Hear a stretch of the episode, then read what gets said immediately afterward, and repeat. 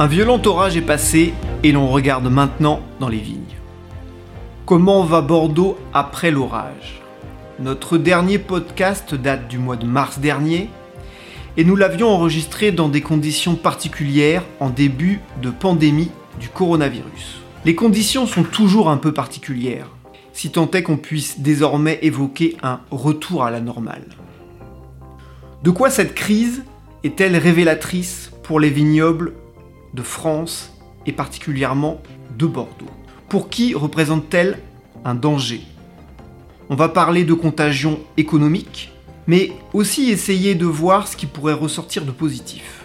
Nous allons tenter bien modestement de commencer à dessiner une nouvelle carte des vins, une nouvelle carte du monde des vins, et puis évidemment, nous allons parler de la campagne des primeurs.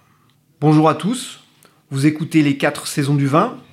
Les 4 saisons du vin, le podcast de la rédaction de Sud-Ouest qui raconte le monde du vin à Bordeaux, qui revient sur les faits majeurs et qui tente de décrypter les enjeux.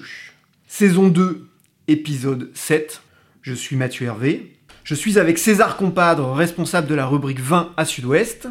Et je suis aussi avec Mathieu Doumange, rédacteur en chef adjoint à Terre de Vin. Terre de Vin, le site et le magazine sur le vin, le no-tourisme et l'art de vivre. Terre de Vin qui fait partie de la famille de Sud-Ouest. Bonjour César, bonjour Mathieu. Bonjour. Bonjour. Alors un programme dense aujourd'hui. On va commencer en parlant évidemment de la crise du, du coronavirus. Selon les estimations, la consommation de vin a chuté de 50% en France. La consommation, on ne sait pas, mais en tout cas la vente de vin a chuté pendant deux mois de 50%. Euh, évidemment, des, causes multiples qu'on a déjà évoquées ici, la fermeture des commerces, euh, les restaurants, les bars, le contexte international avec euh, les États-Unis, le Royaume-Uni, l'Asie, les taxes Trump. Toutes les appellations, évidemment, sont touchées par la crise. Certaines sont carrément sinistrées, je pense notamment à la Champagne. Alors, César, quelles sont tes premières euh, réflexions euh, sur la situation qu'on est en train de vivre? Vous avez très bien résumé, Mathieu, la situation. Deux mois de confinement, euh, c'est vraiment une très très mauvaise nouvelle pour la filière vin. Euh, nombre de difficultés étaient déjà là depuis des mois, vous l'avez rappelé, à l'international, en France. Et ces deux, ces deux mois de confinement, finalement, n'ont fait que qu'aggraver euh, une situation euh, déjà très préoccupante euh, sur le vignoble français et sur le vignoble bordelais. Mathieu, pendant, la crise, tu as, été en contact avec des, sources, des, vignerons.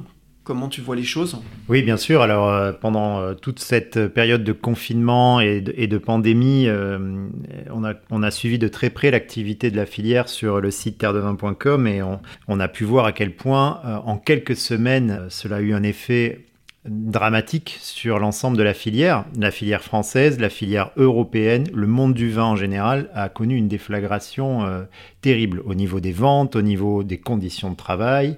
Euh, bien sûr, il fallait continuer à, travailler à la vigne en respectant les distances de sécurité. Alors dans le vignoble, c'était plus simple, mais pour tout ce qui était travaux au chai, heureusement, c'était pas une période chaude, mais en tout cas, il fallait, euh, il fallait gérer cette partie-là, cette partie humaine. Mais pour revenir sur la situation purement économique, ça a été euh, dramatique. Il y a eu un impact fort sur absolument toutes les régions viticoles, de l'Italie évidemment à la France. Et en France, ça concerne, ça concerne Bordeaux bien sûr, ça concerne la Champagne, tu en as parlé tout à l'heure. Alors il y, y, a des aides européennes qui sont annoncées, il y a des exonérations de, de charges et de cotisations, il y a un plan d'aide de... Alors on a évoqué la somme de 240 millions d'euros, je ne sais pas si elle est encore euh, à jour.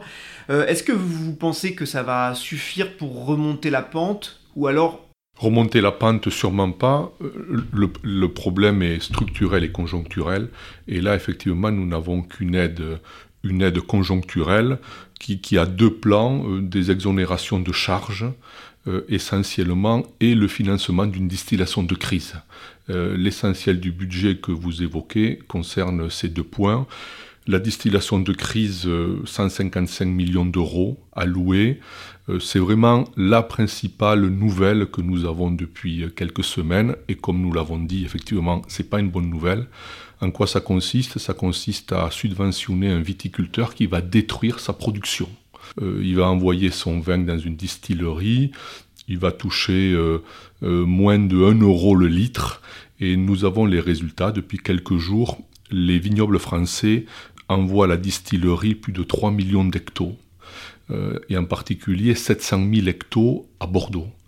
Les chiffres euh, ne parlent pas beaucoup en valeur absolue, mais 700 000 hectos, c'est environ 15% de la production bordelaise qui va être détruite. C'est absolument considérable.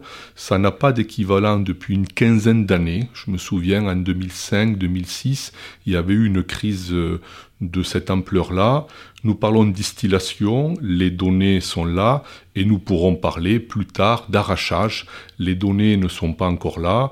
Euh, nous attendons une assemblée générale du CIVB qui va avoir lieu dans 15 jours, et on imagine que d'autres mesures de crise, parce que ça n'a pas d'autre mot, hein, ce sont de grandes mesures de crise, qui au-delà des sommes euh, dont vous avez parlé, vont consister essentiellement à réduire les rendements, voire à arracher de la vigne. Donc c'est vraiment structurel à un point que nous n'avons pas vu à Bordeaux depuis une quinzaine d'années.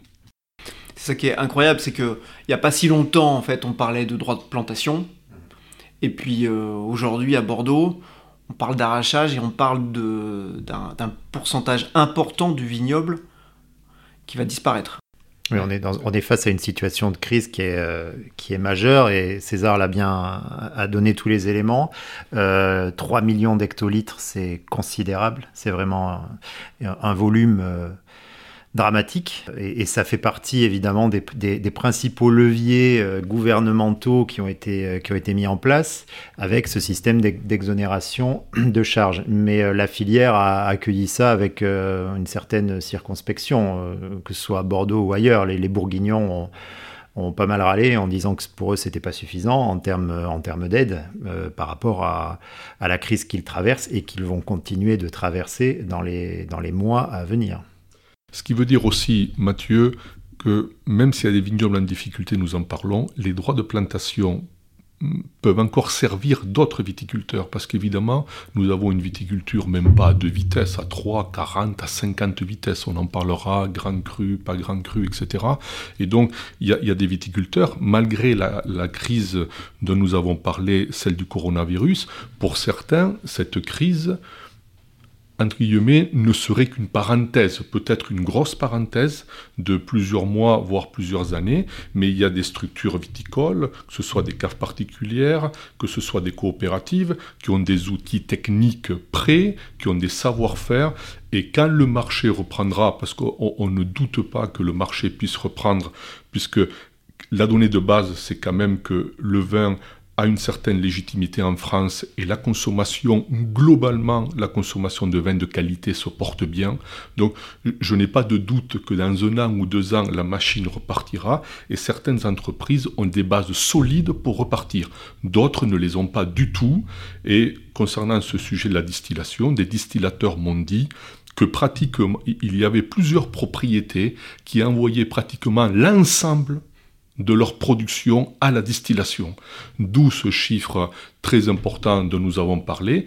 Et je rappelle que les sommes euh, de 150 millions d'euros que nous avons évoquées tout à l'heure ne viennent financer qu'une moitié de la distillation euh, euh, avancée aujourd'hui par les producteurs. Conclusion, il faut trouver encore beaucoup d'argent pour financer cette distillation. Sinon, une bonne partie euh, ne sera pas distillée. Les viticulteurs ont souscrit. S'il n'y a pas les sommes, ils ne pourront pas distiller et les difficultés continueront pour cette partie-là de la viticulture. Je, voulais vous interroger sur, euh, sur un élément qui, symboliquement, euh, moi, m'a vraiment frappé. On l'a tous vu, je pense, quand on faisait nos, nos courses dans les commerces. C'était les bouteilles de gel hydroalcoolique dont le prix excède aujourd'hui très largement le prix d'un Bordeaux générique ou d'un vin du Médoc. Et c'est quand même très douloureux, je, présume, pour ceux qui travaillent dans les vignes, de voir finir leur, vin en gel pour les mains ou en biocarburant. Euh, Mathieu, toi, qui, qui travaille dans un magazine aussi qui est, qui est très axé sur l'art de vivre et en relation avec les, viticulteurs, est-ce que toi tu as échangé avec, avec eux sur ces questions-là Pas directement. On a relayé euh, les initiatives qui étaient prises euh, très très tôt euh, au niveau de certains opérateurs qui voulaient soutenir aussi l'effort de, production de, gel et de solutions hydroalcooliques, sachant que évidemment on a, eu des soucis d'approvisionnement en France au début du confinement par rapport à ça. Donc heureusement, il y a certaines distilleries qui se sont tout de suite portées euh, portée volontaire pour soutenir l'effort de guerre, pour reprendre euh, les éléments de langage présidentiel. Mais euh, après, sur des, vignerons qui eux-mêmes ont dû expédier leur, production pour la production de, gel, on n'a pas eu de, retour direct de, témoignage, mais il ne fait pas de doute que oui, c'est un, c'est, quelque chose d'extrêmement douloureux et c'est un véritable traumatisme. Je note, pour continuer sur ce que j'ai dit, que cet effort de, distillation, il a concerné tout le territoire français euh, jusqu'au dom-tom, puisque tous les, distilleries qui produisent euh, notamment du rhum euh, ont également participé à cet effort de, production de, gel et de solutions hydroalcooliques. La question que je vais vous poser, évidemment, là, elle est, compliquée et je voudrais pas qu'elle soit mal perçue, mais est-ce qu'il y a des, gagnants finalement, selon vous, ou est-ce qu'il y a que des perdants dans, cette crise qu'on vient de traverser et que on va traverser encore pendant un moment? Il y a beaucoup de perdants, nous l'avons quand même euh, souligné, mais je, pense à, quelques gagnants nombre de cavistes sont restés ouverts. Par exemple, pendant le confinement, euh, nous en avons eu au téléphone. Évidemment, les affaires n'étaient pas brillantes au tout début, mais mm, je pense que c'est une profession qui a su s'adapter. Nous avons fait des reportages, ils portaient des masques, ils, ont accueilli euh, des clients, parce que parce qu'on est en train de parler de, de difficultés, mais on imagine bien que nombre de Français ont continué à consommer du vin la maison.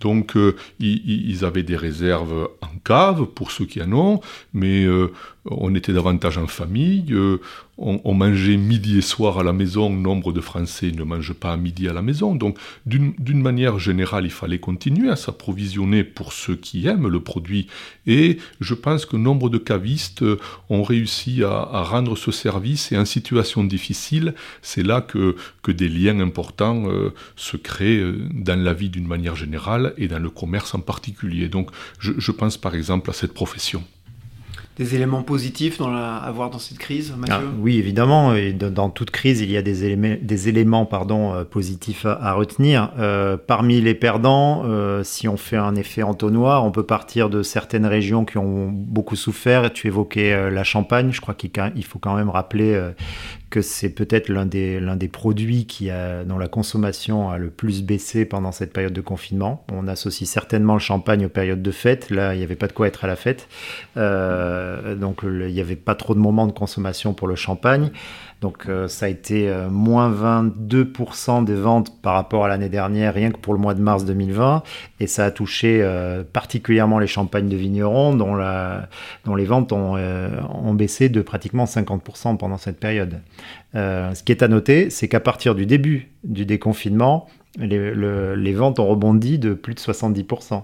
Bon, ça rattrape pas le retard pris, mais euh, on voit bien que la consommation de champagne a été fortement touchée par cette période. Donc, si on continue l'effet d'entonnoir, euh, après, c'est sûr que ceux qui ont été extrêmement touchés, ce sont euh, les viticulteurs qui, qui dépendaient énormément de la vente directe au domaine, qui dépendaient beaucoup de, des circuits traditionnels, des cavistes, de la restauration, puisque la restauration a été complètement stoppée. Donc là, ça a été un vrai problème pour eux de vendre leur vin.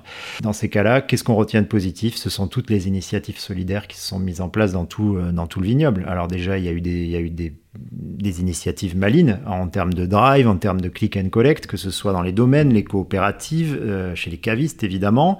Euh, il y a eu beaucoup d'effets solidaires, des cavistes qui, euh, qui se sont serrés les coudes, qui ont des domaines qui ont reversé une partie de leur, de leur vente à des associations de soignants. il y a eu beaucoup, beaucoup d'initiatives solidaires qui sont mises en place dans toute la filière pendant ces dernières semaines et ça, il faut quand même le mentionner.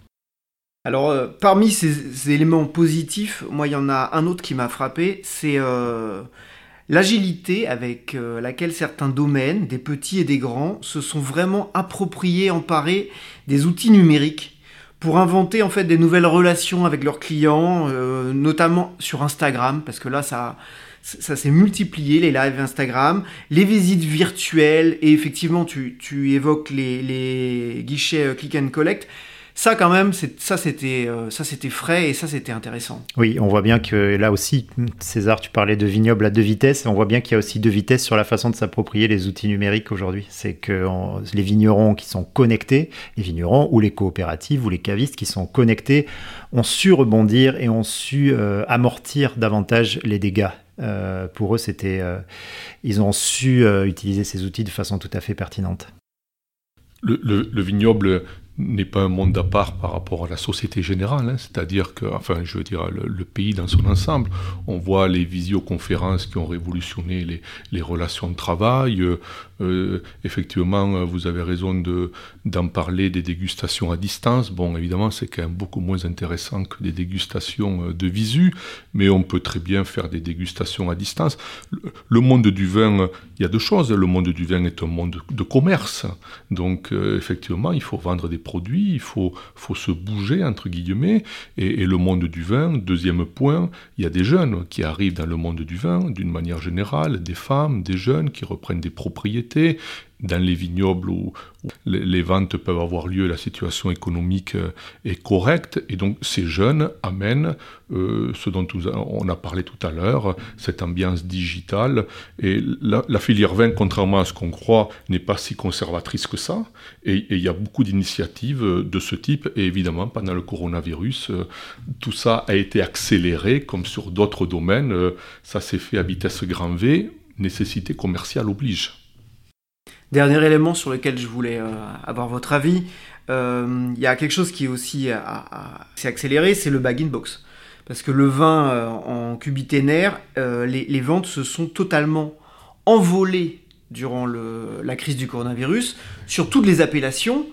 À l'inverse, les vins dont les prix dépassaient les 15 euros, et ça c'est le comité national des interprofessions qui le dit, hein, ont beaucoup souffert évidemment de la fermeture des restaurants, des cavistes et tout ça, mais les bag box, là, ça a été vraiment le, grand gagnant. Oui, mais le, le bag box est gagnant depuis des années. Hein. J'ai un chiffre en tête. Euh, un tiers des litres de vin vendus dans la grande distribution française, qui est de loin le premier circuit de commercialisation, est vendu à Euh, bag box, 3, 5 litres, robinet verseur. C'est exactement ce dont on a besoin à la maison quand on est plusieurs et qu'on est confiné d'autant qu'on peut en acheter un ou deux. Madame préfère le blanc, monsieur préfère le rouge, on prend un verre à midi ou pas, un verre le soir. Donc c'est exactement le type de conditionnement qui est intéressant quand on est confiné. Et donc ce dont vous parlez, c'est un prolongement général d'un mouvement qui dure depuis 10 ou 15 ans. Et nous l'avons écrit, et si on se retrouve pour des podcasts dans quelques années, ce que je souhaite, je me demande si la bouteille ne deviendra pas une espèce de reliquat de l'histoire, comme, euh, les amphores ont pu l'être ou les marijuanas ont pu l'être à une autre époque. Le bagging box a le vent en poupe, et comme la qualité dans le bagging box aujourd'hui est garantie, parce que les techniques sont très avant-gardistes, la qualité est garantie comme au niveau de la bouteille, il n'y a aucune raison que le développement du bagging box ne continue pas. Mathieu, sur les reliquats de l'histoire? Euh, je ne m'avancerai pas autant, mais, euh, mais je ne te contredirai pas non plus. En tout cas, ce qui est certain, c'est que ce mouvement est, ce mouvement est, bien, est bien entamé. Il va aller euh, crescendo. la bouteille, sous, sous, cette forme actuelle ou sous une forme réinventée, plus écologique, plus, plus pratique, je pense qu'elle a encore quelques belles années devant elle, en tout cas pour certaines catégories de vin. Encore une fois, ça dépend de quelle catégorie de vin nous, nous parlons. Mais pour revenir sur le bag-in-box, bon, il est indéniable que c'est un format qui correspondait bien à cette période de confinement et à un mode de consommation euh, familial plus spontané. Euh, je reviens sur la, mention du, panier moyen, puisque parmi les gagnants de cette période, il y a tous les opérateurs euh, de vente de vin en ligne qui ont, euh, attiré de nouveaux clients euh, et qui ont vu des paniers moyens peut-être plus bas que d'habitude sur des vins, on va dire, plus simples, plus simples d'accès, des vins moins de collectionneurs, moins de grands crus, mais en tout cas, ils ont attiré beaucoup de nouveaux consommateurs. Donc ça, c'est intéressant comme phénomène avec un panachage plus important. Mathieu, je te rejoins tout à fait, mais quand on a du temps à la maison, on a le temps de découvrir et de goûter. Et effectivement, ce qu'on a pu voir, euh, en tous les cas lors de certains reportages euh, avec des sites internet, effectivement, ticket moyen peut-être plus bas parce que quand même... Euh, il y aura peut-être moins d'argent demain, hein. les difficultés économiques sont là, mais on a le temps de découvrir et donc panachage plus important des achats. On va clôturer donc ce chapitre coronavirus qu'on reprendra euh, très prochainement parce que c'est une clôture temporaire. Euh, pas avec un retour, hein, on espère. pas avec un retour à, la rentrée. Hein. À mon avis, les effets se font euh, tout juste sentir.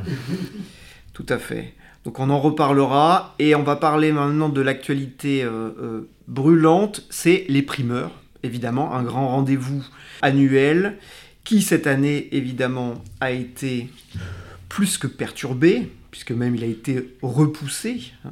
Il vient d'avoir lieu donc en cette fin, fin juin. Avant d'entrer dans le vif du sujet, un préalable hein, qu'on répète toujours ici, il faut rappeler qu'à Bordeaux, il n'y a pas un marché, il y a plusieurs marchés. Hein. Il y a différents segments, euh, pour parler comme les, les marketeux. Euh, il y a les grands crus, il y a les bouteilles et les propriétés plus modestes. Effectivement, il y a les bag-in-box. Enfin bref, il y a différents, différents marchés. On va parler donc du, de la campagne des primeurs 2019 euh, avec un millésime qu'on annonce une nouvelle fois, et ça c'est une très bonne nouvelle, exceptionnelle. Et ce qui est vraiment nouveau, c'est que c'est un, millésime qui va être vendu euh, moins cher que les précédents, sur en tout cas les grandes, euh, les top marques, les 50 marques qui font un peu le marché. Mathieu, qu'est-ce que tu as entendu et qu'est-ce que tu as vu durant ce mois de juin? Ben, beaucoup de choses, beaucoup de choses. Il y a plein, plein de choses à dire sur cette campagne primeur. Donc déjà, elle, elle, s'est déroulée de façon euh, totalement inédite euh, à cause des conditions que tu as évoquées. En ce qui concerne notre rédaction de Terre de Vin, euh, on, a pris le pari de, sortir un, numéro primeur évidemment décalé par rapport à, la périodicité habituelle. On n'a pas pu le boucler dans, dans les temps euh, euh, normaux, mais nous avons pu organiser des dégustations euh, autour du déconfinement, un peu avant, un peu après, et sortir un dossier euh, pas exhaustif mais très complet dans lequel nous avons passé en revue plus de 420 de Bordeaux, et nous avons continué à en déguster pour le site web euh, dans les semaines qui ont suivi.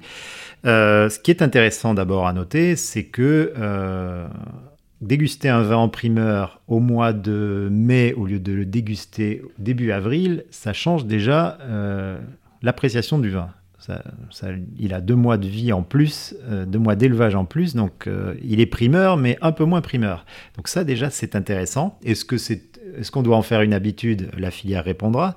Mais euh, en tout cas, pour nous, journalistes et dégustateurs, c'était un exercice, un exercice très intéressant. ensuite, bah, évidemment, ce, ce millésime ce millésime est très réussi. Je pense qu'il faut peut-être s'habituer à dire que, hors accident, euh, les millésimes vont être très réussis à Bordeaux. Et euh, on va plus dire c'est le millésime du siècle, c'est ceci, c'est cela. À Bordeaux, on fait du très bon vin. On n'a peut-être jamais fait aussi bon, aussi régulier euh, partout. Donc oui, 2019, c'est très bon. C'est même un cran au-dessus de 18, mais c'est un millésime très abouti, très réussi, avec de vrais vins identitaires, de vrais vins de terroir sur les deux rives. Donc la première, la première chose que, que je souhaite dire, c'est ça, c'est un très beau millésime qui méritait, d'être mis en lumière. Euh, évidemment, euh, le contexte a fait que, nous étant basés à Bordeaux, on a pu sortir un dossier, on a pu déguster.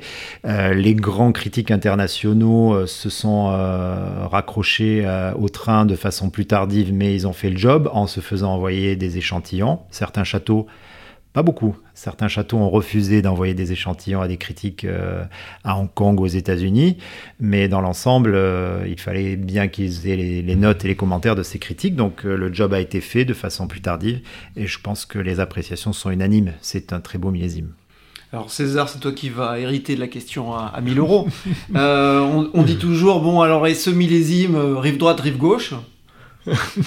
les deux rives, hein. on en a parlé tout à l'heure, c'est quand même euh, homogène. Euh, euh, Mathieu l'a dit, hein, sauf accident, et notamment dans les grands crus, Dieu merci parce qu'ils ont les moyens, les millésimes ne sont plus, ne sont plus ratés aujourd'hui. Donc c'est une confiance générale qui doit sortir de cette campagne primeur euh, au niveau de la qualité. Et ensuite, deuxième sujet, c'est au niveau des tarifs, puisque nos auditeurs vont acheter ces vins, en tous les cas il faut l'espérer.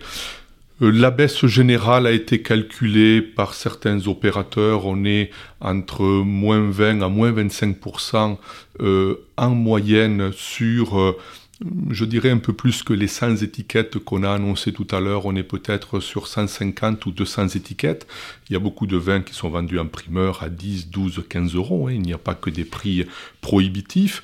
Et donc, c'est la première fois depuis X années que les prix ne montent pas régulièrement d'une année sur l'autre. Oui, là, on va, évoquer euh, quelques, quelques vins. Euh, euh, connu, célèbre euh, et, euh, un peu iconique. On, peut dire par exemple que Cheval Blanc, euh, presque moins 30%, Mouton Rothschild, moins 31%, Ponte Canet, qui est le premier à avoir ouvert le bal, moins 31%. si je ne m'abuse, Margot, non, je ne me suis pas noté, Margot, je crois que c'était à moins, plus moins, moins 25, quelque, chose, hein, quelque chose mhm. comme ça. Cause d'Estournel, moins 24%. Effectivement, cette fois-ci, là, les propriétés ont manifestement décidé de faire un effort parce que sinon, la crise risquait elles aussi de les frapper de plein fouet il fallait faire envie. Hein. Si en plus de tout ce qu'on a dit, la crise sanitaire, l'ambiance plombée, les grands crus ne faisaient pas un effort, c'était, c'était la goutte d'eau qui, faisait déborder le vase. Donc euh, c'était, c'était économiquement euh, nécessaire et je dirais même psychologiquement et sociologiquement euh, nécessaire. Au demeurant, ces grands vins que vous avez cités, je rappelle, hein, il faut mettre euh, le pied dans le plat peut-être. Le coût de production d'une bouteille est entre 10 et 15 euros. Hein. donc il faut juste faire le rapport que si vous baissez de 30%, mais que votre vin coûte toujours 100 euros, vous avez gagné 80 à 90 euros par bouteille. Donc ensuite, euh, il faut le dire franchement. La question de fond est de savoir, est-ce que cette année, c'est une baisse conjoncturelle due à ce qu'on est en train de se dire la crise du coronavirus ou autre, ou est-ce que c'est une tendance de fond et que finalement les prix reviennent à un niveau duquel ils n'auraient jamais dû sortir et que donc ce qui s'est passé depuis 3, 4, 5 millésimes est une parenthèse et qu'on reviendrait à des prix entre guillemets plus sages. Personnellement, euh, je ne le crois pas parce que le, le, monde des grands vins est dans une logique euh, euh, économique. on n'a jamais mis le pistolet sur la tempe d'un acheteur pour acheter un vin à 300 euros. Donc si vous voulez, les gens sont volontaires, ils achètent les vins et le monde des grands crus, d'une manière générale, n'a aucune raison de ne pas augmenter les prix dans les, dans les années qui viennent si de nouveaux riches chinois, de nouveaux riches euh, de, Russie, si les acheteurs américains, si les gens qui ont de l'argent en France continuent à acheter. On est dans un monde particulier qui, finalement, à part des crises, euh, n'a aucune raison objective de baisser les prix. Mathieu, quelle est ton analyse sur ce que dire César Je partage ce que dit César. Ça va être très intéressant de, regarder la campagne euh, l'année prochaine par rapport à ces baisses de prix. En tout cas, ça fait des années, des années que le négoce et le marché appelaient de leur vœu euh, une baisse des prix. Donc là, les circonstances ont fait que les châteaux, en tout cas les grands châteaux, les top marques de Bordeaux n'avaient pas trop le choix. Euh, il fallait envoyer un signal et euh, ceux qui l'ont fait très vite, je pense à Mouton, je pense à Cheval Blanc, euh, ont, très bien joué le coup. D'ailleurs, leur campagne s'est bien déroulée. Donc il fallait envoyer ce signal fort à moins de 30 pour dire voilà, nous, on baisse, c'est le moment. et effectivement, les prix sont quand même élevés. On ne s'achète pas une bouteille de ces, de ces châteaux-là juste en cassant son, petit, son petit cochon en porcelaine. Mais le signal était fort. Après, qu'est-ce que ça induit pour toute la, tout le reste des propriétés bordelaises qui se situent euh, entre 15, 20, 25 euros euh, en, primeur euh, Là, on est sur un, marché à deux vitesses. Les top marques, elles sont très bien parties, elles se sont très bien vendues. On pense notamment à des, vins comme Château Canon, à les y a, il y a une vraie désirabilité autour de ces vins. Donc au-delà même de la baisse de prix qui est bienvenue, ils sont bien vendus. Et le négoce sait faire le boulot. La question, c'est après euh, le peloton qui est derrière, tous ces vins d'un excellent rapport qualité-prix qu'on trouve à Bordeaux, que ce soit même des crus classés. Je pense à certains crus classés de Saint-Émilion qui sont vendus moins de 20 euros hors taxe prix consommateur en primeur et qui sont absolument top. Comment ils vont être euh, vendus par le négoce, comment ils vont trouver leur place sur les marchés, c'est maintenant que ça va se voir. Il y a un point économique aussi à souligner. Ils se sont bien vendus auprès des négociants. Tous ces vins-là ne se vendent pas directement à la propriété. Donc les négociants ont voulu faire jouer leurs allocations. C'est un système qui consiste à réserver euh, euh, des caisses à la propriété. Évidemment, les négociants ont acheté, les prix étaient bas, ils espèrent faire des plus-values. Mais à mon avis, c'est plus les banques qui ont acheté que les négociants. Ça veut dire que nombre de négociants sont en train de porter des stocks de 2015, de 2016, de 2018. Donc, eux remplissent leur chai, les banquiers les aident à financer ces stocks. Maintenant, il faut que le négoce trouve des distributeurs, des, acheteurs de compagnies aériennes, des grossistes dans le monde entier. Et ça, c'est pas gagné. Donc, quand on dit que les ventes ont, bien marché, on en est encore à Bordeaux. Le vin, il n'est pas encore beaucoup parti à l'extérieur parce qu'il y, a, encore beaucoup d'opérateurs qui sont frileux. Euh, sur ce millésime 2019, j'ai lu euh, ici et là que la qualité hein, s'était beaucoup joué, notamment sur la date de vendange. Euh, ceux qui avaient vendangé avant la pluie ou ceux qui avaient vendangé après la pluie. Et évidemment, ça nous permet de faire une transition sur qu'est-ce qui se passe dans les vignes, parce que le, vin, c'est quand même d'abord ça, c'est un, produit qui se fait dans les vignes. Et cette année, pour venir maintenant sur le millésime 2020, il se passe des choses dans les vignes. Euh, César. Il se passe deux choses dans les vignes. Rarement la végétation a été aussi en avance que cette année. On est en train d'annoncer deux à trois mois d'avance sur, sur une année classique, si tant est que maintenant à Bordeaux on puisse parler d'année classique, euh, réchauffement climatique et autres font que les, les repères euh, s'effacent un petit peu. Euh, pendant toute cette crise, les, gens ont continué à travailler dans la propriété parce que si le pays était confiné, la vigne, elle n'est pas sous cloche, elle n'était pas du tout confinée. Et donc, la vigne, elle pousse, beaucoup de travaux en verre, parfois des difficultés pour trouver de la main-d'œuvre. Et le deuxième point, qui n'est pas une très bonne nouvelle, c'est qu'il y a une maladie très importante en viticulture qui s'appelle le mildiou, et euh, avec le temps un peu chaotique que nous avons eu, il pleut, il fait beau, il pleut, il fait beau. Il y a eu beaucoup de traitements dans les vignes. J'étais encore il y a deux jours euh, dans une coopérative où le responsable me disait qu'ils en étaient à 11 traitements depuis le début avril. Donc ça veut dire qu'il y, y, a beaucoup de traitements et il faut espérer que que, ce mildiou soit dompté, parce qu'on se rappelle de millésimes récents où le mildiou avait amputé les récoltes de manière très importante. Si en plus de toutes les difficultés dont on est en train de parler, la récolte est limitée en volume en 2020 à cause des problèmes phytosanitaires, ça va commencer à devenir délicat. Mathieu, les mêmes échos? Oui, à peu près. 2020, euh, Anus Horribilis à tous les niveaux, euh, puisque certaines euh, régions du vignoble ont été touchées par le gel, par la grêle. Ensuite, il y a eu une, pluviométrie assez, même très importante. En l'espace de quelques mois, on a eu l'équivalent d'un, mois, d'un an de, pluie. suite à quelques épisodes de, de chaleur au printemps, le mildiou est à la fête encore plus qu'en 2018. Et 2018, c'était déjà une, un millésime très très compliqué. Alors, est-ce que l'expérience de 2018, justement, sert les vignerons en 2020 euh, Peut-être. Peut-être qu'ils sont plus réactifs, peut-être qu'ils sont plus présents dans les vignes, qu'on soit bio ou, pas bio. Euh, il y a euh, beaucoup de traitements en ce moment. c'est compliqué, puisque même quand on est bio, il y a des limitations dans les doses de cuivre, donc il va falloir s'en sortir avec ça. C'est un vrai casse-tête qui demande beaucoup de précision.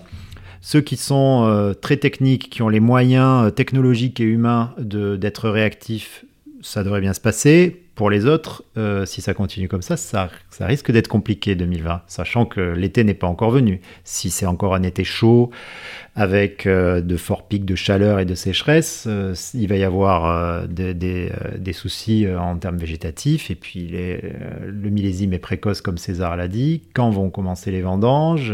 Dans quelles conditions vont-elles se dérouler? On est loin d'avoir fini le scénario gros problème de main-d'œuvre à prévoir pour les vendanges. Euh, hum, ouverture des frontières, euh, travailleurs d'autres pays qui pourraient venir, etc. Et, j'ai eu des échos il y a deux jours. Jamais les prestataires permettant de travailler les vendanges, de, de, faire les vendanges pardon, avec des machines à vendanger, jamais ces prestataires n'ont été autant sollicités. Ce sera la course à la machine à vendanger au moment de la récolte on va s'en rappeler de, de cette année 2020. Hein. Oui, on va en reparler longtemps, je crois. On peut évidemment pas conclure aujourd'hui euh, sans parler euh, de ce qui s'est passé dimanche dernier, parce que dimanche dernier c'était le second tour des élections municipales, et on va dire les choses euh, assez clairement, c'est-à-dire que il y, a, un nouveau maire qui s'appelle Pierre Urmic, c'est un écologiste, et on va dire les choses assez clairement dans le sens où les milieux économiques Bordeaux, et donc le milieu du vin euh, était plutôt favorable à Nicolas Florian. Et donc le nouveau maire est un écologiste, et évidemment, euh, même si la Gironde est, il faut toujours le répéter, le premier département pour la viticulture bio en France, 11 hein, 000 hectares, 16% de, la, 16 de la, la, surface française à peu près, eh bien, il faut interpréter les signes. Ça veut dire que même si le monde de la viticulture souhaitait un autre maire, l'élection de Pierre Rumic euh, fait que, euh, notamment pour par exemple les riverains euh, sur les vignobles urbains et tout ça, eh ben, ils, auront une écoute attentive. Bien sûr, parce que, entre guillemets, il y a des ondes écologistes ou écologiques qui, qui, qui, traversent le vignoble dans d'autres pays, en France et à Bordeaux. ce n'est pas un mouvement récent, euh, vous l'avez souligné, depuis X années, les, propriétés bio sont de plus en plus nombreuses. Et, l'autre, question importante chez nous, en Gironde, c'est que c'est le plus grand département viticole français, et donc il y a potentiellement des difficultés de cohabitation entre les propriétés viticoles et les habitations, euh, que ce soit les néo-ruraux, que ce soit les sites un peu fragiles, comme les écoles, comme les maisons de retraite. On a eu des procès, on a eu des affaires, notamment à Parampuire, qui, qui, ont, qui ont amené beaucoup euh, un petit peu d'hystérie collective. Donc, euh, l'élection d'un maire vert, d'un maire écologiste à Bordeaux, dans la capitale mondiale du vin, n'est pas sans conséquence sur une ambiance générale qui fera que encore une fois, ils le font déjà, mais il faudra peut-être le faire davantage. Euh, les vignerons, travailler mieux, travailler plus proprement, respecter ses voisins, avertir quand on traite, ça se fait déjà beaucoup. Nombre de propriétés envoient des SMS ou des mails pour avertir tous les riverains qu'il y aura un traitement tel jour à telle heure. Donc euh, tout, tout ça, finalement, comme certaines émissions de télé qu'on a eues il y a deux ou trois ans, ce sont des accélérateurs de, de, mutation, pardon, pour l'ensemble de la viticulture, et finalement on ne peut que s'en réjouir. Oui, il va être très intéressant de, scruter euh, les rapports du, nouveau maire de Bordeaux avec euh, la filière vin, puisque quand on est maire de Bordeaux, on ne peut pas euh, euh, faire l'économie d'avoir euh, ces relations-là. Le vin, ça pèse lourd à Bordeaux.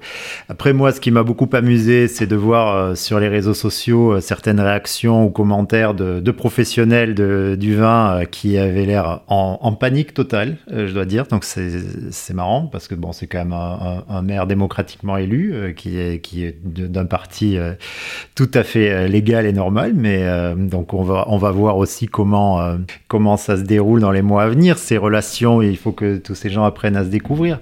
Ce qui va être intéressant aussi, c'est que qui dit écologie dit aussi défense des circuits courts et on sait bien que la filière bordelaise euh, réclame à corps et à cri depuis euh, quelques mois le fait que les vins de Bordeaux soient un peu mieux valorisés dans Bordeaux, dans les bars à vin, dans les différents établissements, parce que Bordeaux est très fair-play, on trouve des vins de partout désormais. Donc euh, peut-être que c'est l'occasion, qui dit circuit court, de remettre les vins de Bordeaux, les vins de Bordeaux évidemment green friendly sur euh, le devant de la scène. Puis rappelons évidemment que l'un des secteurs, des segments, si on reprend encore ce terme, les plus dynamiques euh, aujourd'hui, c'est tout simplement les, vins bio. Oui, bien sûr. C'est les vins bio, c'est les vins nature. On le voit dans, des villes comme Paris, euh, où, c'est l'alpha et l'oméga de, de, la consommation. Donc, euh, euh, à Bordeaux, ailleurs, ce sont des vins qui, qui, ont, qui ont, le vent en poupe.